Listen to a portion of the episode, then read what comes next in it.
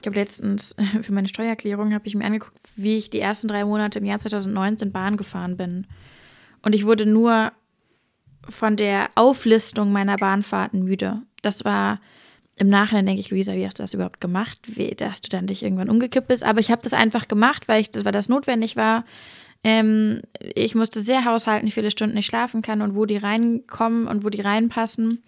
Weil das eine intensive Zeit war, weil wir im Aufbruch waren, weil wir uns exponentiell vergrößert haben, ewig.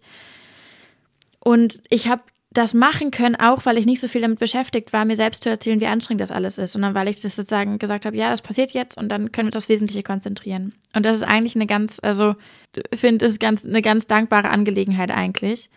Wenn ich die Sache nicht ändern kann, dann mache ich sie. Also wenn ich sage, ich möchte es machen aus verschiedenen Gründen, dann mache ich das einfach. Hi und willkommen zu Lehrjahre Nummer 28. Heute zu Gast ist Luisa Neubauer. Luisa ist 24, sie ist Klimaaktivistin und eins der deutschen Gesichter von Fridays for Future. Luisa und ich sprechen in dieser Folge darüber, wie sie diese Lehrjahre in der Öffentlichkeit erlebt. Sie erzählt, was sie an ihrem Geografiestudium liebt und was sie am Anfang von Fridays for Future 2018 dachte, was aus der Bewegung werden würde. Von ihr wollte ich wissen, wie sind deine Lehrjahre im Ausnahmezustand? Mich haben vor dem Gespräch vor allen Dingen die Fragen umgetrieben, ob Luisa diesen Weg in die Öffentlichkeit gewählt hätte, wenn sie gewusst hätte, was der Preis dafür sein wird. Und vor allen Dingen auch, was eigentlich noch kommen soll, wenn man mit 24 schon die wichtigsten Staatschefs der Welt getroffen hat, ein Buch geschrieben hat, vor 230.000 Menschen in Berlin gesprochen hat und, und, und. Auf beide Fragen hat Luisa im Podcast ziemlich klare Antworten. Ich bin wie immer sehr gespannt, was ihr zu dieser Folge denkt und freue mich, wenn ihr mir dazu schreibt. Zum Beispiel auf Instagram unter lehrjahre-podcast, auf LinkedIn oder per E-Mail lehrjahre.podcast.gmail.com. Und wenn euch diese Folge gefällt, dann teilt sie gerne mit euren Freunden und abonniert diesen Podcast auf Spotify, Apple Podcasts und Co. Jetzt aber erstmal viel Spaß mit Luisa Neubauer bei Lehrjahre Nummer 28. Glaubst du daran, dass wir die Klimakrise lösen können? Ja. Wenn du dieses Jahr nochmal Abi machen würdest, würdest du wieder Geografie studieren? Ja, unbedingt. Hast du durch Fridays for Future einen Teil deiner Jugend verpasst? Mm. Ein winzig kleinen Teil. Bist du reifer als andere mit 24? Ugh. Ähm, darüber denke ich nicht nach könntest du auch in einem Job arbeiten, der nichts mit Klima und Umwelt zu tun hat?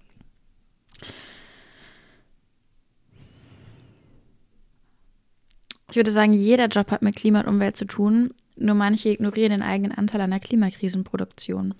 Also ich würde lieber auf dem äh, beim Team Klimarettung mitspielen. Hallo Luisa, willkommen im Podcast.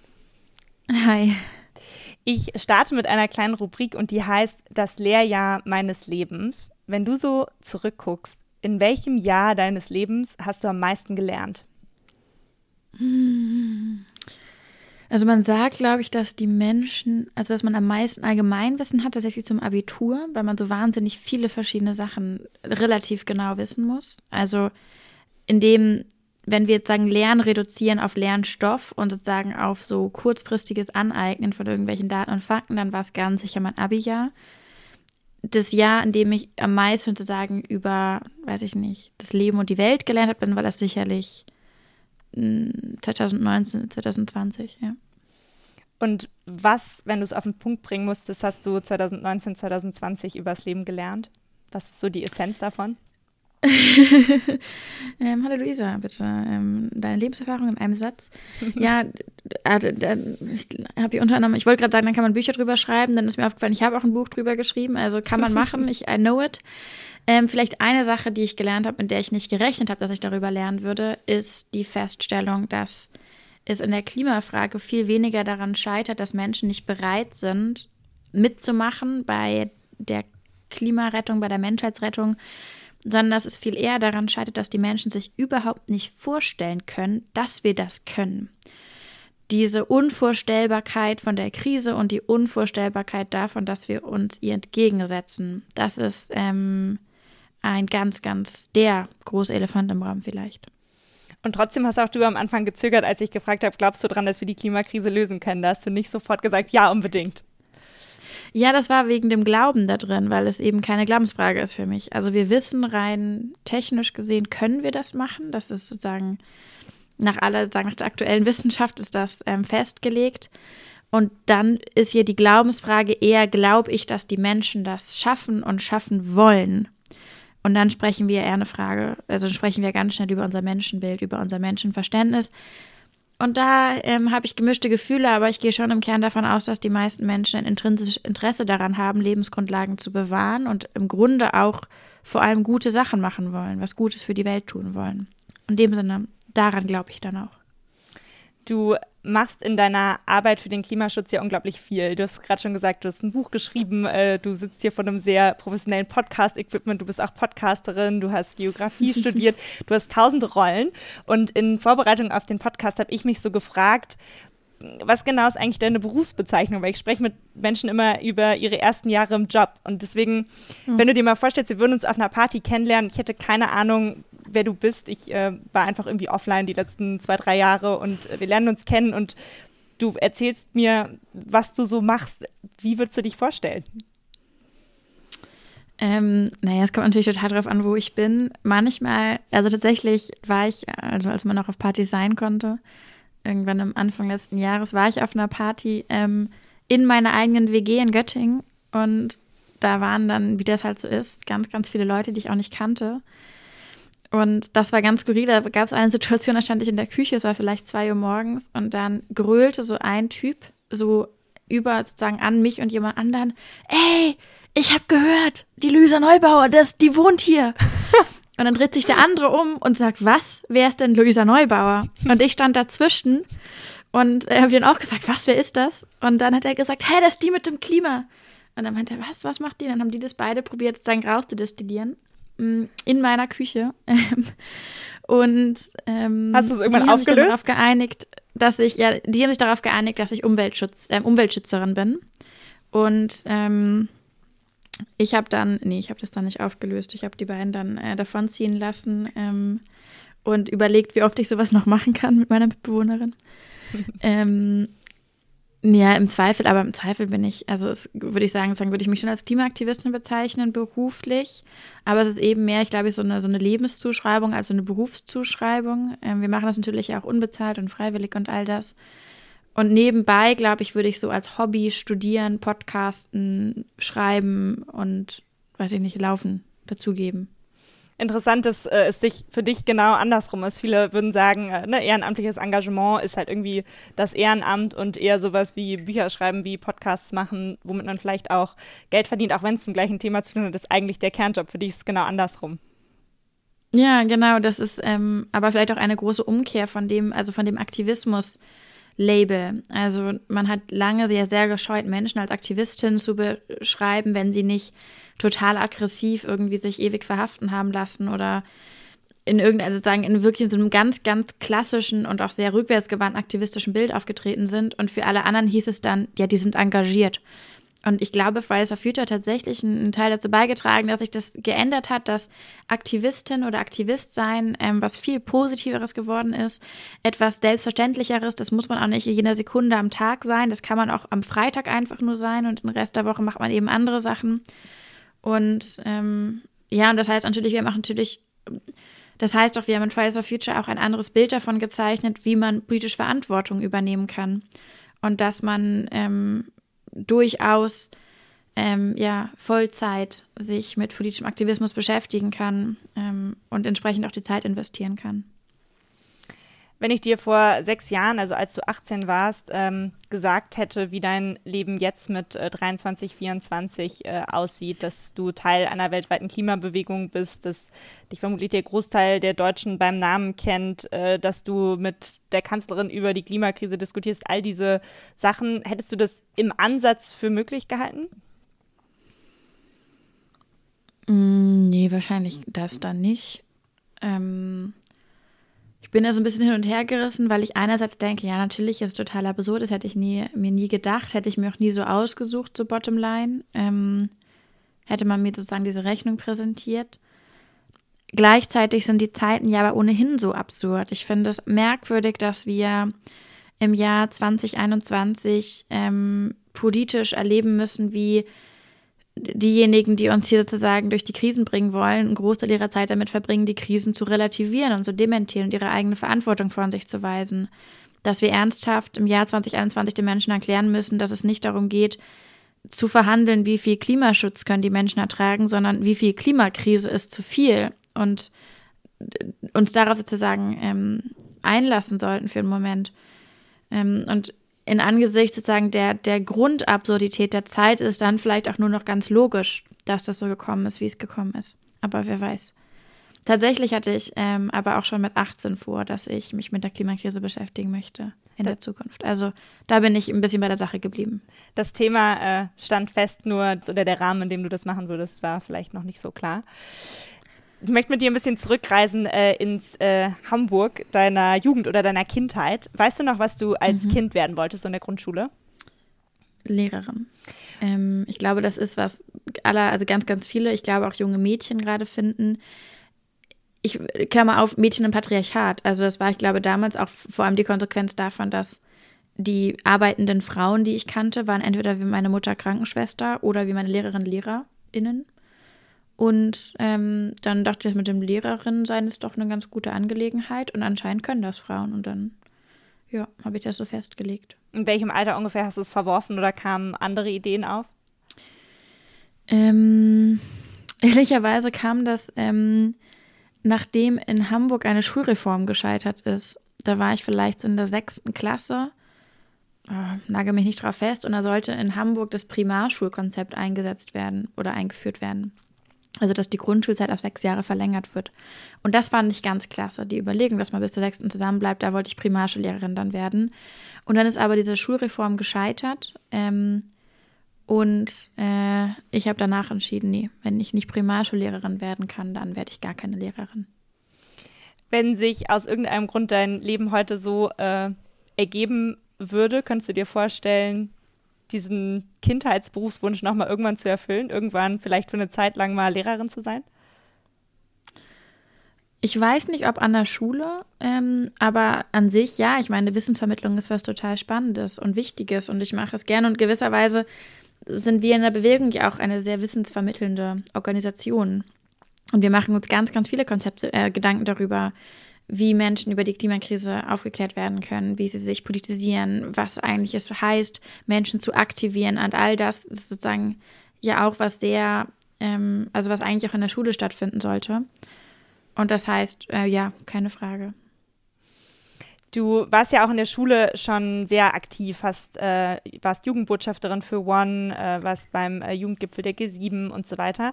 Und du erzählst oft, dass deine Oma dich sehr geprägt hat, die selber auch äh, im Umweltschutz äh, aktiv äh, war oder ist. Was ist das Wichtigste, was du von deiner Oma gelernt hast?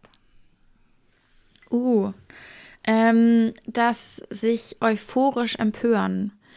Also ich finde es ähm, eines der beeindruckendsten Charakterzüge von meiner Großmutter ist ihre ungebrochene Empörung. Und Empörung kann aber ganz schnell was Verbittertes haben, was Zynisches, was, was ähm, auch manchmal Gelangweiltes. Und was meine Großmutter macht, sie empört sich auf eine ganz euphorische Art und Weise und dann klopft sie auf den Tisch und sagt sie, da müssen wir doch was machen und dann macht sie auch. Dann geht sie dahin und spricht sie mit den Leuten, dann schreibt sie die Briefe, dann kommt sie zu der Demo und diese euphorische Empörung, die, so sehr, die sie so sehr verkörpert, das, ähm, ja, das ist, äh, nehme ich sehr, sehr viel von ihr mit. Gibt es was, äh, deine Oma begleitet ja auch äh, jetzt dich und deine Arbeit äh, noch eng. Gibt es was, wo deine Oma so den Kopf schüttelt und sagt, also das verstehe ich gar nicht, warum die Luisa oder die Fridays for Future Leute das so gemacht haben. Das hätte ich ja ganz anders gemacht. Ähm, tatsächlich war sie nicht so happy äh, mit den Besetzungen im Dannröder Wald. Da hat sie gesagt, Leute, das ähm, ist jetzt auch ein bisschen too much. Also da hat sie auch gemerkt, dass sie das Gefühl, also dass sie, sie hat eine Sorge wahrgenommen ihrerseits, dass es Menschen abschreckt. Und ich weiß im Kern dann doch nicht, wie überzeugt sie von dem Veganismus-Konzept ähm, ist. Da, das, das, also sie erkennt es an, dass man das macht, aber sie würde sich jetzt ähm, da, glaube ich, nicht so reinstürzen. Und diskutiert ihr dann äh, viel darüber oder ist es einfach, äh, du akzeptierst äh, ihre Meinung und sie weiß, dass deine eine andere ist? Nee, da äh, es richtig hoch her. Da müssten wir das, das wird dann auch ausdiskutiert. Dann ähm, natürlich tauschen wir unsere Perspektiven aus. Dann sage ich, das kommt aus dem 20. Jahrhundert, da sprechen die Studien dagegen. Ähm, und dann sagt sie, aber hier, Luisa und so, und ich hab doch und so, und du musst doch. Und äh, da wird das, das geht dann richtig, ja, geht dann richtig zur Sache, aber ähm, das machen wir auch dann sozusagen immer wieder. Also wir können auch diese Debatten dann auch absetzen, wenn wir keine Zeit mehr haben und dann führen wir sie wann anders fort.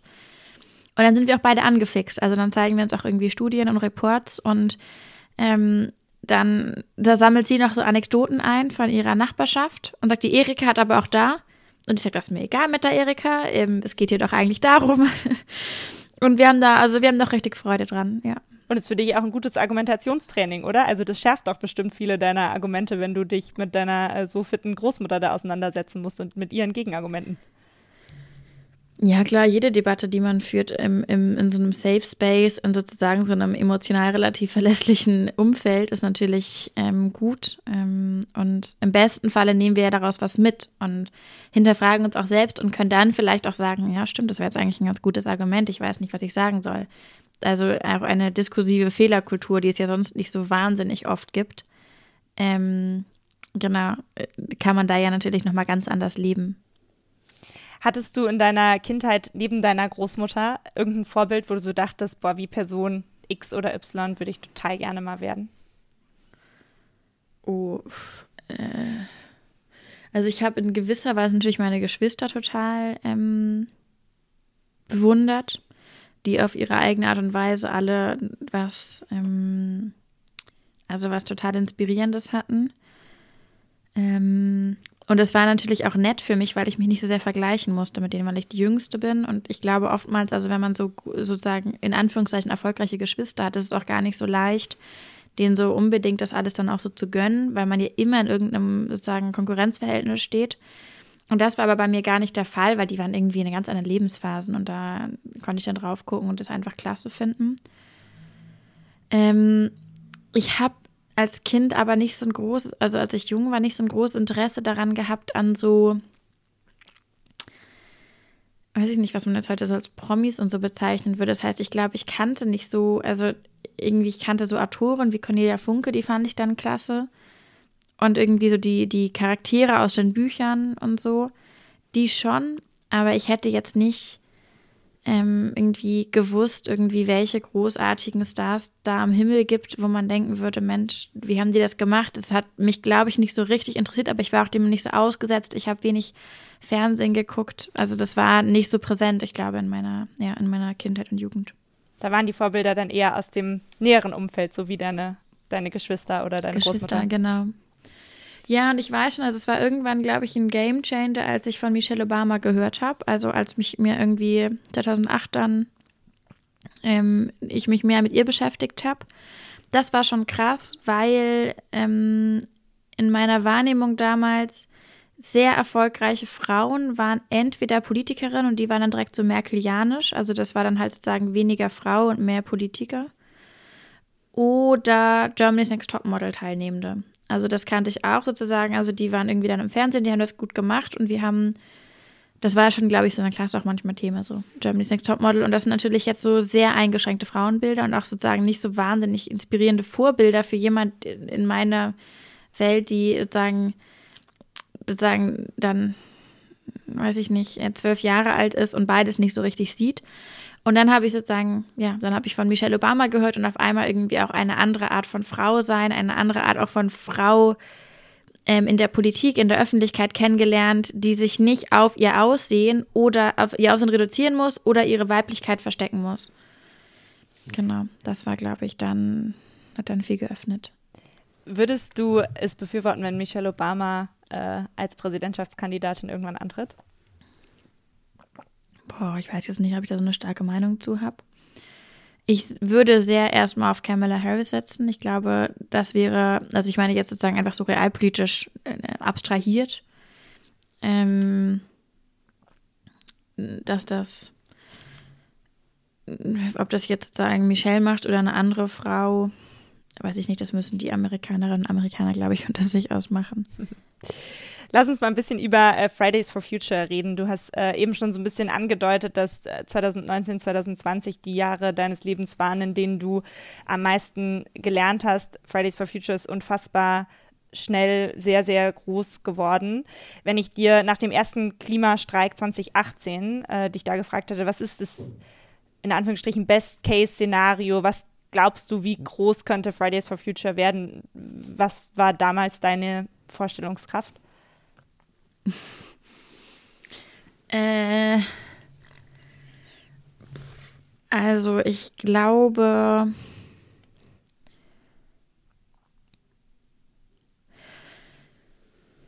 damals hätte ich schon noch gedacht, dass wir das einige Monate gut durchhalten und vor allem durchziehen und dass wir vielleicht das schaffen können, ein knappes Jahr bis zur Klimakonferenz in Chile. Das war damals so der Horizont, in dem man gedacht hat. Mm. Und wir haben aber immer nur, wir haben immer wenige Wochen, mal einen Monat vorausgeplant. Ich glaube, so das höchste der Gefühle war, als wir so einen Sommerkongress hatten im Sommer, da mussten wir natürlich dann so ein bisschen langfristiger rangehen. Aber ich glaube, auch damals hat man uns gesagt, dass wir in dem Zeitfenster, in dem wir da irgendwie vorhaben, über 1000 Menschen hin zu organisieren, dass es gar nicht gehen würde und so. Und dann auch irgendwie das auch umsonst sein konnten und so. Das war irgendwie, also das, wir waren da, das ist eigentlich wie jede Woche war ich irgendwie halb überrascht, dass wir das weiterhin machen und vor allem machen müssen. Ähm, ich glaube halt, also in meiner Vorstellung damals, ich meine, man muss sich ja vorstellen, ne, was wir ja fordern, sind, dass Regierungen ihre eigenen Ziele einhalten. Das ist ja das Pariser Abkommen, ihre eigenen Versprechen und nicht weiterhin gegen die eigenen Versprechen arbeiten. Also es wäre ja so, als würde man irgendwie dem Kind versprechen, wenn du brav bist, kriegst du übermorgen eine Packung Gummibärchen und dann fängt man einfach an, die Packung Gummibärchen aufzuessen. Und so, und das Kind steht daneben und sagt, hey, das war jetzt nicht so abgesprochen. Und dann sagen die, hä, wie wächst es nicht in dem Ton? Also, ähm, und das heißt, wir waren, glaube ich, sozusagen vor allem irritiert davon, dass man das uns so sehr vorhalten würde, dass wir es irgendwie wagen, das Offensichtliche anzusprechen und irgendwie das dann darüber gesprochen wurde, dürfen die jetzt Schule schwänzen, statt zu sagen, oh, sorry Leute, wir haben 20 Jahre in dieser Klimakrise gesteckt und haben irgendwie nicht drüber berichtet und auch keine Politik gemacht, um es zu verhindern. Blöd gelaufen, danke für den Reminder, jetzt machen wir das mal. Ähm, Hast du das, das wirklich geglaubt? Also, dass ihr äh, schon nach einem Jahr quasi obsolet geworden wärt, weil die Politik verstanden hätte und gesagt hätte, danke für den Reminder, ihr könnt jetzt auch freitags wieder in die Schule stehen, gehen, wir setzen jetzt alles um? Naja, dass man zum Beispiel, also dass man vor allem so ein politisches Selbstverständnis vielleicht irgendwie etabliert. Ne? Das sind, also wir sprechen ja ganz, ganz viel von politischen Routinen, die wir brauchen. Ähm, in der Finanzpolitik ähm, sieht man das ganz gut. Also es ist ein ganz, ganz normaler Vorgang, dass man ähm, Maßnahmen, die man umsetzt, einmal finanziell durchrechnet. Man überlegt, können wir uns das leisten? Was kostet das genau? Wer bezahlt das? Aus welchem Topf kommt das? Wie rechnet sich das langfristig? Geht das mit unserem Vierjahresplan überein oder in der, in der EU sagt man sogar Siebenjahresplan. Ganz, ganz logischer Mechanismus. Da gibt es ein eigenes sehr mächtiges Ministerium für. Olaf Scholz verwaltet es bei uns. Das wird medial sozusagen auch immer gut, was heißt immer gut, aber es wird zumindest immer viel drüber gesprochen. Es ist ein sozusagen ein, ein relativ verlässlicher Mechanismus, dass es das teilweise irgendwie so, dass es nicht immer glatt läuft und dass man auch da Skandal hat, das kommt nochmal dazu. Aber grundsätzlich gibt es es erstmal und es ist logisch, wer in Deutschland die Finanzen verwaltet, hat viel zu sagen. Und was wir ja letztendlich brauchen, sind genau solche politischen Routinen, aber im ökologischen. Also wer rechnet eigentlich bei einer Maßnahme durch, ob wir das ökologisch leisten können? Passt das in unser Carbon Budget rein? Ähm, was sind die ökologischen Kosten, die aufkommen? Können wir uns das leisten? Wie passt das in das Pariser Abkommen rein? Wie passt das in unsere Regierungsvorhaben und Versprechen rein? Auf wessen Kosten geht eigentlich sozusagen diese ökologische Maßnahme oder auch diese infrastrukturelle Maßnahme? Also das betrifft ja jeden politischen Bereich. Ähm, wenn wir Straßen ausbauen, wenn wir ähm, Häuser sanieren, auch wenn wir Kindertagesstätten bauen, schätze ich die Frage, okay, was sind das für infrastrukturelle Eigenschaften, die damit einherkommen und was passiert in diesen Institutionen? Werden die Kinder vorbereitet auf die Klimakrise und so weiter und so fort? Was kriegen die zu essen? Das kommt ja auch dazu. Und ähm, das heißt, es geht natürlich alles nicht von heute auf morgen. Also ich habe natürlich nicht gedacht, dass man jetzt irgendwie im Jahr 2019 dann losgeht und sagt, ja klar, wir werden jetzt ähm, mal eben die Kohlekraftwerke im Jahr 2025 abschalten und ähm, dann eine erneuerbare Offensive fahren, die Sanierung hochfahren bei den Häusern aufzuhören, neue Autobahn zu bauen und den Verbrennungsmotor beerdigen. Aber dass man anfängt, sozusagen Selbstverständnisse zu etablieren ähm, und dann institutionell festzuhalten, Menschen in die Ämter zu holen, vielleicht noch Expertengremien einzurichten, die man vielleicht braucht, das hätte ich schon gedacht. Gerade auch, weil das Jahr 2019 ja nicht nur ein krasses Dürrejahr war, sondern weil es auch ein Jahr war, wo wir jetzt rückblickend wissen, das war relativ krisenarm. Da war die Klimakrise, da gab es andere Probleme, da gab es ähm, Terror auf der Welt und natürlich ähm, andere schwierige Situationen. Aber da hätte man natürlich jetzt retrospektiv auch ganz anders nochmal Ressourcen und Energie gehabt, wenn es um Zeit und sowas geht. Wenn du auf diese ähm, zwei Jahre 2019, 2020 guckst und das Durchhaltevermögen, äh, was ihr brauchtet, auch äh, die Anpassungsfähigkeit, gerade dann 2020, als die Klimastreiks so nicht mehr möglich waren, äh, auf all das Organisatorische, das Inhaltliche, das Personelle, den Organisationsaufbau, all die Dimensionen, die da plötzlich auf dich oder auf euch reingeprasselt sind. Was waren die wichtigsten, vielleicht drei Fähigkeiten, die dir in dieser Zeit geholfen haben? Mm. Oh, ähm.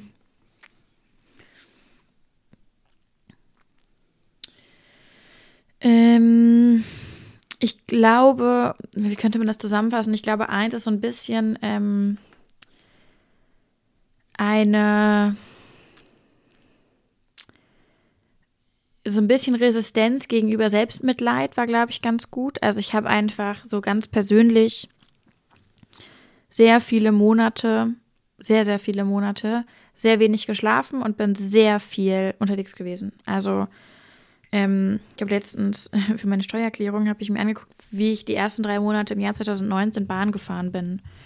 Und ich wurde nur von der Auflistung meiner Bahnfahrten müde. Das war im Nachhinein denke ich, Luisa, wie hast du das überhaupt gemacht? Wie, dass du dann dich irgendwann umgekippt bist. Aber ich habe das einfach gemacht, weil ich das, weil das notwendig war. Ähm, ich musste sehr haushalten, wie viele Stunden ich schlafen kann und wo die reinkommen und wo die reinpassen, weil das eine intensive Zeit war, weil wir im Aufbruch waren, weil wir uns exponentiell vergrößert haben, ewig. Und ich habe das machen können, auch weil ich nicht so viel damit beschäftigt war, mir selbst zu erzählen, wie anstrengend das alles mhm. ist, sondern weil ich das sozusagen gesagt habe, ja, das passiert jetzt und dann können wir uns aufs Wesentliche konzentrieren. Und das ist eigentlich eine ganz, also das ich äh, finde, ist ganz eine ganz dankbare Angelegenheit eigentlich wenn ich die Sache nicht ändern kann, dann mache ich sie. Also wenn ich sage, ich möchte es machen aus verschiedenen Gründen, dann mache ich das einfach. Ähm, das wäre das eine. Ähm,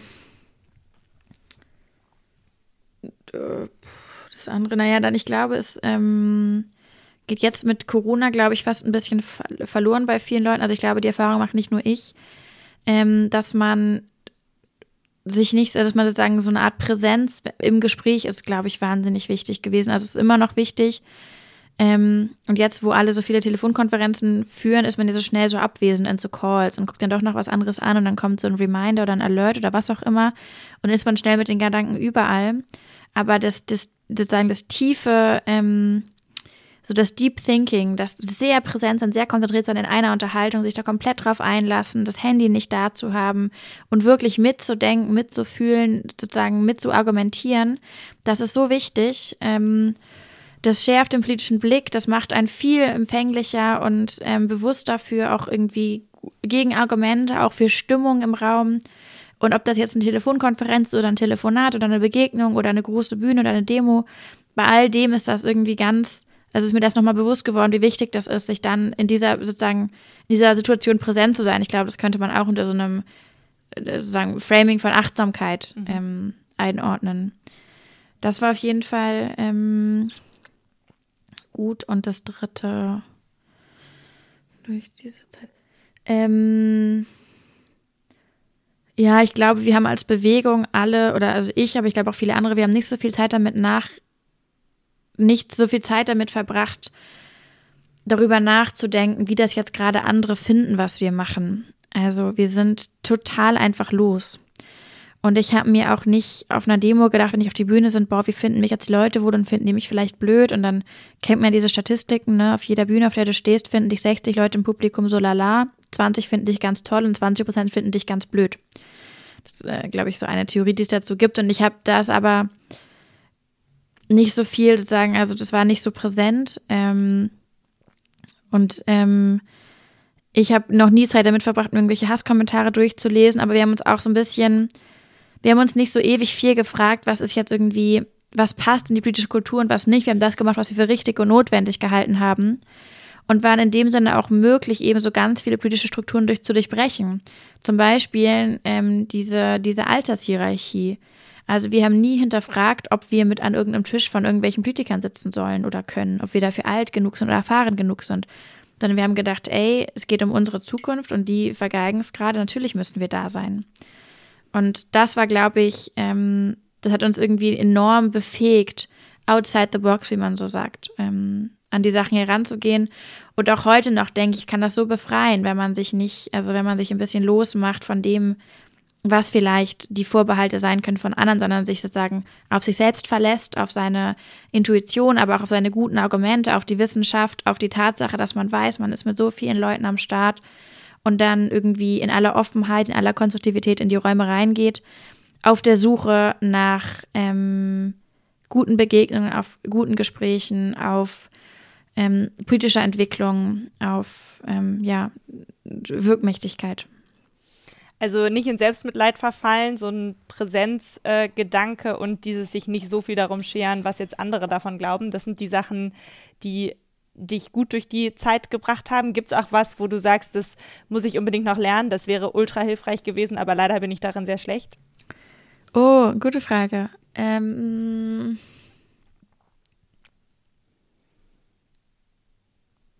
Also im Nachhinein war das natürlich atemberaubend, weil das waren so, vielleicht kann man sagen, 15 Monate vor allem oder vielleicht 18, die so High-Intensity-Monate waren, in denen ich ähm, sehr, sehr, sehr, sehr wenig gemacht habe, was man so als Seelenpflege bezeichnen könnte. Also so ähm, sozusagen Momente, die bereichern, aber nicht nützlich sind oder ähm, Begegnungen, die man nur der Begegnung wegen hat und nicht, weil es irgendwie sinnvoll ist. Freundschaften, tiefe Freundschaften, Begegnungen mit Familie und sowas. Und das habe ich sehr, sehr, sehr reduziert. Ähm, und im Nachhinein, glaube ich, hätte mir das auch gut getan, das ein bisschen öfter zu machen.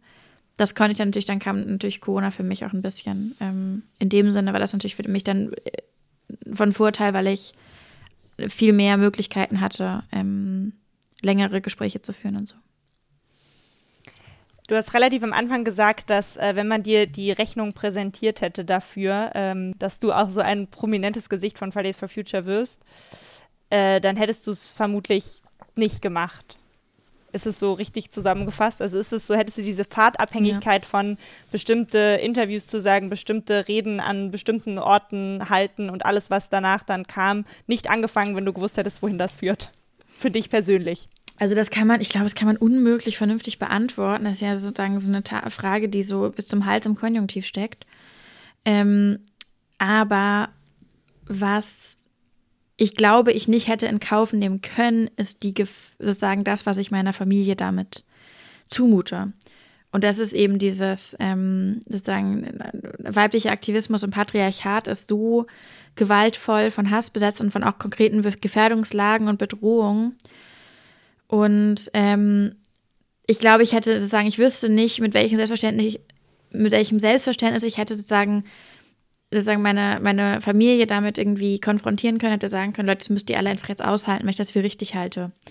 Also da hätte schon, glaube ich, meine Familie, hätten sie das dann so gesehen, was dann kommt, was dazugehört, hätten sie dann gesehen, hätten sie das gesehen und gesagt, Luisa, wir finden es gut, mach es, dann vielleicht, aber ich hätte es auf jeden Fall nicht selbst entscheiden können. Genau, und jetzt kam es natürlich andersrum und jetzt auf einmal ja, er ruft dann an und sagt, ey Leute, hier übrigens. Und dann, ähm, genau, hatten, hatten die dann keine Wahl mehr. Und das ist natürlich, spricht mir natürlich ein bisschen das Herz. Bei diesem ähm, ganzen Hass oder auch den Anfeindungen, die du äh, erfährst, ähm, bei äh, Kritik, bei allem, was du machst, kriegst du ja irgendwie total viel Resonanz. Wie unterscheidest du, welche Kritik du dir wirklich zu Herzen nimmst und welche nicht oder wessen, Entschei wessen Meinung dir da wichtig ist? Ähm, natürlich ist mir erstmal die Meinung von den Menschen, die mich gut kennen, am wichtigsten. Ähm, und ich bin total, also ich, ähm, ich fühle mich total ähm, privilegiert ähm, und selig, dass so viele Freundinnen und Freunde und auch Mitglieder aus meiner Familie so liebevoll und ehrlich auch sozusagen mit mir darüber sprechen, was sie blöd finden. Also auch gut finden und blöd finden. Und das nehme ich natürlich ganz anders wahr und auch lasse es auch ganz anders natürlich, oder ich konfrontiere mich auch ganz anders damit, weil ich weiß, die sozusagen, die kennen mich sozusagen von jedem Blickwinkel und ähm, die haben ausschließlich ein Interesse daran, dass, die, dass ich Dinge sozusagen anders oder besser oder nachhaltiger mache. Ähm, ich glaube sozusagen grundsätzlich ist die, die Unterscheidung zwischen Kritik und Hass relativ einfach zu treffen, ähm, weil ein Kritiker ein Interesse daran hat, dass ich ja was lese, was er oder sie schreibt. Und das heißt auch in der Regel, dass in einer Art und Weise formuliert, dass ich nicht nach zwei Sätzen denke, ciao, ähm, so, wir kommen hier nicht ins Gespräch. Und das ist natürlich bei Hatern was ganz anderes. Also das erkennt man schon am Format. Und e-, ehrlicherweise, also natürlich, Hass ist natürlich crazy, das kommt dann einfach. Ähm, aber es ist tatsächlich auch schön. Also viele Menschen gucken sich auch sehr lange irgendwelche Formate oder Interviews an und setzen sich dann hin und schreiben richtig, richtig lange Texte. Und ich komme nicht immer dazu, das zu beantworten, aber ich lese es schon viel und finde es dann auch wichtig, auch um ein Gespür zu bekommen, sozusagen, was sozusagen eigentlich die Resonanz ist. Und ähm, wir haben, also bei Fridays for Future, wir machen ununterbrochen sozusagen die Schleifen, wo wir hinterfragen, welche Narrative funktionieren eigentlich. Ähm, es gibt auch gute Forschung mittlerweile dazu wann fühlen denn Menschen sich von der Klimakrise angesprochen und wann nicht und wann haben sie, sind sie bereit, irgendwie was zu verändern und was nicht. All das ist ja bedeutungsvoll für uns und auch das persönliche Feedback gehört dazu.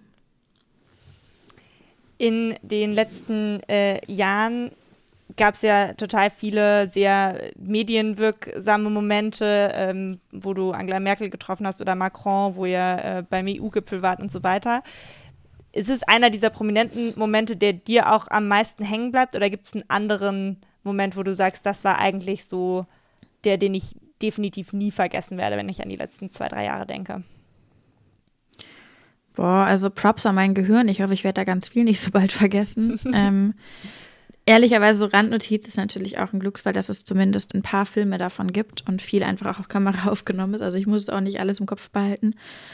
Ähm, naja, natürlich, ich glaube schon einfach am bewegendsten sind die Menschen, die Momente, wo wir mit vielen Menschen ähm, politische Aktionen machen. Also in Berlin vor 230.000 Menschen ist natürlich, das kann man überhaupt nicht äh, vergleichen. Also das ist dann auch eine Energie im Raum und wir stehen auf einer Bühne, man sieht das Ende der Menschenmassen nicht und ähm, wir, wir, wir konstituieren so eine unglaubliche, einzigartige politische Macht, einen Aufbruch, eine Stimmung, und wenn dann die Menschen anfangen zu, zu singen oder zu tanzen, das ist, das ähm, kann man kaum beschreiben. Das ist natürlich etwas, was ganz sozusagen, das fühlt man im ganzen Körper, das ähm, trägt ein, das nimmt man mit, das atmet man ein und so.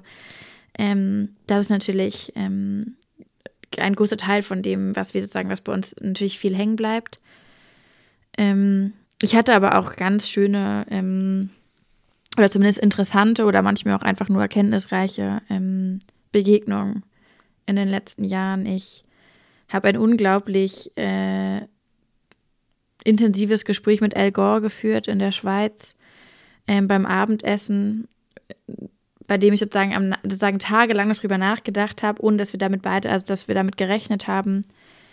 Ähm, ich habe äh, das sympathisch gefunden, wie Miss, Präsident Macron mit seinem Hund umgeht. Das war auch ein schöner Moment ähm, ihn zu sehen, sozusagen als Hundebesitzer. Ähm, und es natürlich, es gab auch immer wieder sozusagen rein zwischenmenschlich schöne Momente. Nur ist, glaube ich, der große Haken bei diesen Gesprächen mit Menschen aus der Spitzenpolitik, dass man immer, also dass man nicht darum hinwegkommt, ähm, ein Stück weit ähm, ernüchtert aus diesen Gesprächen herauszugehen. Und das kumuliert sich, kumuliert sich natürlich. Und wenn du daran äh, denkst, weil du am Anfang gesagt hast, du hast ein ganz kleines bisschen von deinem Studentenleben verpasst durch Fridays for Future. Mhm. Aber gibt es so einen Moment, wo du so dachtest, what the fuck, wo bin ich hier reingeraten? Ich möchte einfach in mein normales Studentenleben nach Göttingen zurück und never mind. ähm, ja, also ich glaube, dass, also ich, wenn ich in irgendwo dann bin, dann freue ich mich erstmal, dass ich da bin. Was natürlich ganz schmerzhaft ist, sozusagen gerade als sozusagen, also vor Corona, als viel ähm, als ich so viel unterwegs war und ähm, oder noch so viel unterwegs sein konnte, vielmehr und ähm, ununterbrochen irgendwo irgendwelche Aktionen stattgefunden haben, da habe ich wahnsinnig viele Geburtstagsfeiern von meinen Freunden und Freunden verpasst. Und das ist eine richtig, das ist einfach jedes Mal denke ich so, ja, boah, ich will eigentlich gerne dabei sein, wenn du gerade 25 wirst oder 20 oder 30 oder was auch immer. Und ähm, gerade bei so engen Freunden war das das natürlich, weil das manchmal ja, ein, ein, sozusagen ein trauriger Gang zum Bahnhof, wenn ich wusste, boah, ich würde jetzt einfach auch wahnsinnig gerne einfach nur mit meinen Freunden und Freunden irgendwas machen und nicht in eine neue Stadt fahren, die ich nicht kenne und äh, mit irgendwem sozusagen vor Ort was machen, was auch gut und interessant wird. Und es war auch immer gut und interessant. Und ich war auch jedes Mal froh drum und sowas, aber das ist natürlich dann ein kurzer Moment, wo ich denke, nicht nur auch für mich, auch für sozusagen meine, meine Menschen in meinem Leben, die sich, mich so viel unterstützen und begleiten, wäre das gut. Ähm, und wir haben viel, also ich habe sehr, sehr viel nachgefeiert im letzten Jahr. Und äh, trotz dieser Doppelbelastung hast du ja dein Studium auch genossen. Zumindest hast du am Anfang gesagt, du würdest sofort unbedingt wieder Geografie studieren. Was hat dir an dem Fach so Spaß gemacht? Also ich studiere immer noch Geografie, also ich kann davon auch in, im Präsens sprechen. Ich bin im Master in Geografie und naja, ich äh, bin halt ich glaube, dass es kaum Disziplinen gibt in der, in der Wissenschaft, die so prädestiniert dafür sind, die ganz komplexen, vielschichtigen, ähm, interdependenten Fragen globalen Umweltwandels, globaler, ökologischer, ökonomischer, gesellschaftlicher Veränderungen anzunehmen. Ähm, Geografie ist sozusagen das Fach der BrückenbauerInnen und ähm, in, der, in der Geografie gibt es sozusagen ganz wenig natürliche Grenzen der Disziplin und das ist natürlich ein Traum, wenn man sich überlegt, sozusagen, dass die Klimakrise eben auch so ähm, omnipräsent ist, alle möglichen Lebensbereiche auf eine Art, andere Art betrifft und wir eben in der, in der Geografie aus allen möglichen Perspektiven, Blickwinkeln, Zeitlichkeiten heraus auf Räume blicken und die Geografie äh, und die Klimakrise eben genau das ist. Sie, sie sozusagen ähm, formt und verändert und bedroht Räume auf, auf allen Ebenen. Und das macht natürlich einen großen Spaß und ich liebe es, mich da reindenken zu können. Es hat manchmal etwas von einer ganz merkwürdigen Parallelwelt, dass ich sozusagen von meinem Klimaaktivismus dann ins Seminar komme, um nochmal sozusagen zu lernen, was, was es eigentlich sozusagen die Materie ist und auch ja oftmals dann lerne, wie schlimm es ist und wie man der, wie sehr man es auch unterschätzt. Und ähm, dann aber das Gefühl zu haben, was passiert jetzt eigentlich mit diesem Wissen, was wir hier aufbereiten? Wer erfährt davon? Was, was wird daraus? Und diese Interdisziplinarität und diese Vorzüge des Fachs, war dir das so klar, als du dich nach dem Abi dafür entschieden hast, oder hast du das jetzt auch über die letzten Jahre kennen und lieben gelernt und bist da am Anfang eher so ein bisschen reingestolpert? Ja, ich habe schon Geografie auch Leistungskurs gemacht und das da irgendwie auch so ein bisschen lieben gelernt. Ähm und hatte, glaube ich, schon zumindest in groben Zügen so ein Gefühl dafür, was kommt da auf mich zu. Man kann dann ja auch sich so viel durchlesen und auch angucken, was sind die Fächer, die man machen kann. Und ähm, das war schon gut. Ich glaube sozusagen, ich hätte im Nachhinein immer noch gerne sozusagen Philosophie dazu studiert. Ähm, und das ging in Göttingen nicht. Ähm, das heißt, vielleicht äh, hole ich das irgendwann nochmal nach. Das ist auf jeden Fall noch ähm, oben auf meiner Liste.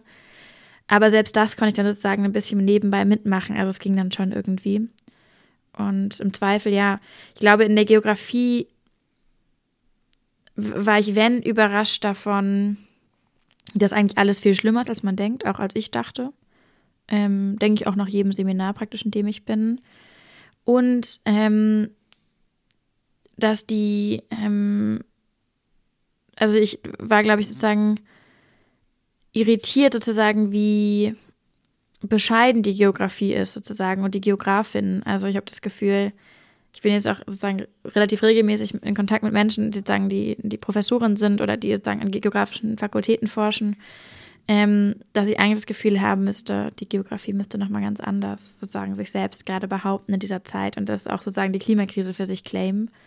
Ähm, weil man sozusagen so relativ einseitig auf die, die Klimawissenschaftlerin oder die Glaziologin oder die, ähm, ähm, weiß ich nicht, die ähm, Ökologinnen fragt und Meteorologinnen und die Geografinnen eigentlich da nochmal, glaube ich, jetzt auch an der Zeit wäre, ein bisschen durchzustarten in der Öffentlichkeit.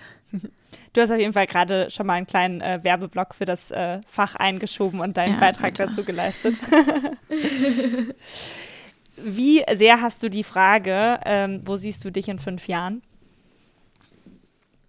Wie sehr ich sie hasse? Mhm. Ähm, ich finde die, sozusagen die, die Tätigkeit des Hassens so, ähm, so wenig hilfreich. Und ähm, nachdem mir meine Mutter, da war ich ungefähr zehn war, gesagt hat, Luisa, hass mal nicht, ähm, weil es braucht so viel Energie und das Hass muss man sich aufsparen ähm, für was, was dann ganz, ganz schlimm ist. Und bisher habe ich das ganz, ganz Schlimme noch nicht gefunden. Ähm, deswegen würde ich jetzt sagen, das erste sagen, würde ich es nicht hassen, Klammer zu. Ähm, ach, ich weiß nicht, also es gibt irgendwo, glaube ich, eine Podcast-Aufnahme von mir, in einem Podcast, der Leute nur danach fragt, was machen sie in fünf Jahren? Und ich glaube, die werden mir das auch in fünf Jahren vorspielen. Ähm, mal sehen, was ich damals gesagt habe, weiß ich gar nicht mehr. Äh, ich glaube, ich finde sie jetzt nicht total sagen, also es ist jetzt nicht so die, sagen, die, die größte Frage in meinem Leben und ich finde es jetzt nur so lala bereichernd, glaube ich, mich da rein zu philosophieren in diesen bewegten Zeiten, in denen ich eigentlich denke, gucken wir mal, was das nächste halbe Jahr passiert und dann machen wir weiter. Hast du manchmal so eine Vorahnung davon, was noch kommen soll? Also wenn man schon so viel erlebt in seinen frühen Zwanzigern wie du, dann frage ich mich so ein bisschen so, also das ist jetzt sehr zynisch, aber überspitzt gesagt, so muss nicht alles danach irgendwie eine Enttäuschung werden. Also ob weil, ich so underwhelmed durchs Leben laufe, ne? Habe ich schon ja. was gemacht, Leute? Ciao, äh, war ich schon, habe ich schon, kenne ich schon. Ja, ja. ich meine, man spricht jetzt nicht ständig vor 230.000 Leuten, trifft irgendwelche Staatschefs und setzt sich für ähm, ja die wichtigste Frage unserer Zeit ein. So, also du hast ja noch äh, 40, 50 Jahre Berufsleben vor dir. So, was was soll da noch kommen? Oh, ähm, also ich habe nicht den Anspruch daran, dass mein ganzes Leben so aussieht wie die letzten drei Jahre und ich bin auch sehr dankbar. Also im besten Falle kriegen wir das ja mit der Klimakrise zeitnah in Griff und ich kann ganz friedlich ähm, weiter Geografie studieren, mein Philosophiestudium nachholen und vielleicht Bücher schreiben und ähm, so ab und zu mit Leuten über eine gerechte Transformation sprechen. Also ich fände, das ist auch ein völlig charmanter Ausblick, wäre ich total happy mit ähm, ich mache ja das und wir machen ja das nicht, weil wir irgendwie, irgendwie uns vorgenommen haben, irgendwie mit möglichst vielen Medien mal gesprochen zu haben, sondern weil wir das Gefühl haben, es ist notwendig und weil es gerade niemand anders macht, ähm, diese Sache mit der Klimakrise. Und es ist ja aber irgendwie eine kollektive Herausforderung und eine kollektive Verantwortung auch. Und wir, was wir versuchen, was wir antizipieren, ist, dass Menschen aus allen möglichen Bereichen anfangen, das für sich selbst zu entdecken und immer mehr Arbeit in Anführungszeichen auch abnehmen und auf sich nehmen und sich selbst einbringen. Das heißt, ähm, ich freue mich sozusagen auf die Zeit und im Idealfall heißt es, wenn es ruhiger wird, dass wir es gut hingekriegt haben. Ähm, und bis dahin machen wir, was notwendig ist. Und ich gehe aber sehr ähm, erwartungsfrei äh, damit um und äh, genau, ähm, habe keinen keinen äh, Anspruch daran, dass irgendwas so bleibt. Im Gegenteil. Und wenn du die nächsten Jahre irgendwelche Entscheidungen treffen musst, welchen Job, welches Projekt, welchen Buchvertrag du annimmst, in welche Stadt du ziehst, äh, keine Ahnung, wie du dein Leben gestaltest. Und äh, du könntest nur mit einer Auswahl von Menschen ähm, sprechen, die du in, so in deinen persönlichen Luisa-Aufsichtsrat holen würdest. Und du könntest nur noch cool. den konsultieren bei solchen Fragen. Wen, wen würdest du in diesen Aufsichtsrat berufen? Ähm, naja, also, ähm, also ich kenne, es gibt so, äh, es gibt so Studien, die beschreiben, dass man in jeder Lebensphase, in der man ist, nur maximal bis zu fünf Menschen hat, in der Regel, die einen wirklich, wirklich gut kennen. Also die einen so in- und auswendig kennen und vor allem, bei denen man weiß, wirklich in jeder Situation, auch um 5 Uhr morgens kann ich die anrufen und die würden sofort kommen, wenn irgendwas ist. Und ähm, wir nennen die die G5, ähm, also das sozusagen die, ähm, ja, das ist der, äh, Sie sind die, die fünf Leute, wenn ich das Gefühl habe, they would be there. Und ich glaube, die wären auf jeden Fall am Start. Das wechselt sich natürlich auch immer ab und zu, aber die sind auf jeden Fall da. Meine Familie. Ähm, und immer, ich glaube, sozusagen auch so ein paar kritische Stimmen. Also ich glaube, so ähm, Leute, die mich so ein bisschen nicht so gerne mögen, glaube ich, wäre auch dann, würde ich so, glaube ich, so noch so, ein, so einen Freisitz haben für Menschen, die eigentlich eher denken, boah, Luisa, pff, ein bisschen, ich bin jetzt nicht so begeistert von dir. Das fände ich auch ganz gut. Richtung Ende des Podcasts äh, spiele ich immer ein Spiel, das heißt geklaute Fragen. Äh, da klaue ich mir drei Fragen von äh, Menschen, die schlauere Fragen stellen als ich. Eine ist von äh, Max hm. Frisch, äh, eine ist von den 100 Fragen der School of Life und eine ist äh, fairerweise aus den Profilfragen von Bumble. und die erste mhm. Frage, die ich dir da stellen möchte, ist eine von Max Frisch und die heißt, welche Hoffnung hast du aufgegeben? die Hoffnung, dass, es, dass ich nochmal ein Lebensjahr erleben werde ohne Klimakrise. Es wird immer irgendeine Art von Klimakrise geben. Manchmal, sie wird schlimmer sein, weniger schlimm, aber das betrifft, ich, sorry to, to bring it to you, aber es wird, also in, das sagen wir, auch du und alle anderen da draußen, die es jetzt gerade hören, es wird, wir werden das nicht mehr erleben, diese, ähm, diese Welt, von der wir wissen, Klimaveränderung ja, aber Krise nicht. Es wird in irgendeiner Art und Weise krisenhaftig sein und im besten Falle kriegen wir es so gut in den Griff wie möglich. Die zweite Frage ist äh, die von Bumble. In welcher Serie würdest du gerne mitspielen? Uh, ja, das ist natürlich jetzt richtig, äh, so ein ganz wunder Punkt. Ich wurde letztes Jahr gefragt, ob ich eine Gastrolle in Schloss Einstein äh, übernehmen möchte. Ja, genauso habe ich auch reagiert. Und äh, für die 500. Gastfolge, und das kann ich leider nicht machen, das wäre, glaube ich, für alle Beteiligten zu unangenehm gewesen. Aber das war auf jeden Fall, das war High Life. Also da habe ich mich fünf Minuten sehr drüber gefreut, bevor wir dann das abgelehnt haben. ähm, das war auf jeden Fall stark. Ansonsten, es gibt äh, die Serie The Good Place. Ähm, wahnsinnig gute Serie, wenn ihr sie nicht kennt, wer das gerade hört, guckt The Good Place. Mein Bruder schwört, es hat aus ihm einen besseren Menschen gemacht. Ähm, sehr, sehr witzige Folge und Jamila Jamil spielt da mit. Ähm, und Kristen Bell, die hat bei Veronica Mars die Hauptperson gespielt gehabt. Super Besetzung. Und äh, ich glaube, da so ein, so ein bisschen würde ich auch mal da mal reingucken. Aber es ist, glaube ich, vor allem, weil ich die Frauen vor der Kamera fantastisch finde. Genau. Die dritte Frage ist die von der School of Life äh, und die lautet, wann hast du das letzte Mal Schadenfreude empfunden? Uh, ja, äh, ich werde das nicht leugnen, als Donald Trump Corona bekommen hat. Das war, es war, glaube ich, also das ging nicht anders. Ähm, dem, ich glaube, mit dem hat die Menschheit so viele Rechnungen offen. Und äh, nach dem, was da los war, ähm, da glaube ich, musste man sozusagen kurz, also ich musste auf jeden Fall kurz äh, da ein bisschen in mich reinschmunzeln und denken, okay, Junge, vielleicht, ja, und jetzt äh, haben wir das Problem ja nicht mehr. Aller, allerletzte Frage. Wir machen mhm. ein äh, extremes Gedankenexperiment. Es ist sehr extrem, wie du gerade schon beschrieben hast, weil es wird nicht passieren. Aber stell dir vor, die Klimakrise ist gelöst und auf wundersame Weise ist der Planet gerettet, die Erderwärmung gestoppt, die Artenvielfalt ist wieder da, alles ist super. Was nice. würdest du dann morgen machen?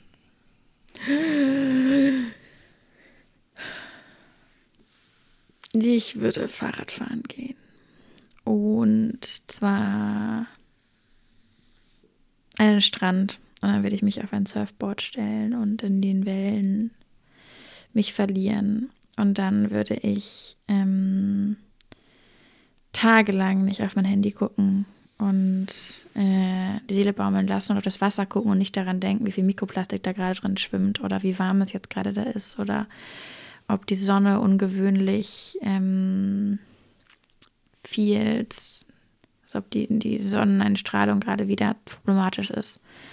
Und ich würde ähm, mir mich mit Freunden über ähm, die neueste Diskussion im Hause Kendall Jenner unterhalten und äh, ein bisschen Nietzsche lesen und äh, dann äh, mir vielleicht mal die USA angucken, weil man dann ja da einfach sein kann und da auch anscheinend irgendwie einfach hinkommt, ohne dass es jetzt irgendwie problematisch ist. Und äh, dann würde ich mich äh, umgucken und mich fragen, welche große Fragen ich mir jetzt stellen kann und mich vielleicht wahrscheinlich dem feministischen Widerstand anschließen. Ja. Vielen Dank, Luisa. Schön, dass du da warst. Gerne, gerne. Das Gespräch mit Luisa war definitiv eins meiner Highlights bei Lehrjahre. Ich finde, sie sagt unglaublich viele kluge Sachen. Sie hat oft die richtige Studie parat und trotzdem ist sie einfach ein junger Mensch in den 20ern wie du und ich und damit total nahbar. Und ich glaube, gerade diese Nahbarkeit macht sie aus. Mir ging es vor allen Dingen darum, Luisa als Menschen kennenzulernen und über ihre besonderen Lehrjahre ins Gespräch zu kommen. Dabei haben wir aber natürlich gar nicht viel über ihr eigentliches Thema, die Klimakrise, gesprochen. Wenn ihr mehr zu Luisas klimapolitischen Positionen hören wollt, dann hört gerne mal in den Climaware Podcast, wo sie auch zu Gast ist. Der Climaware Podcast vermittelt in den ersten fünf Folgen die wichtigsten Fakten zur Klimakrise und in späteren Folgen sind dann immer wieder Klimaexpertinnen und Aktivisten zu Gast, die viele spannende Lösungsideen mitbringen. Mir hat der Podcast sehr geholfen, einige komplexere Zusammenhänge in Bezug auf den Klimawandel besser zu verstehen und ich freue mich jetzt schon auf die Climaware-Folge mit Luisa Neubauer. Climaware findet ihr natürlich auch auf allen Podcast-Plattformen, Spotify, Apple Podcasts und Co. Schaut mal vorbei, würde mich freuen. Wir hören uns wieder hier bei Lehrjahre in zwei Wochen. Bis dahin, ich freue mich drauf.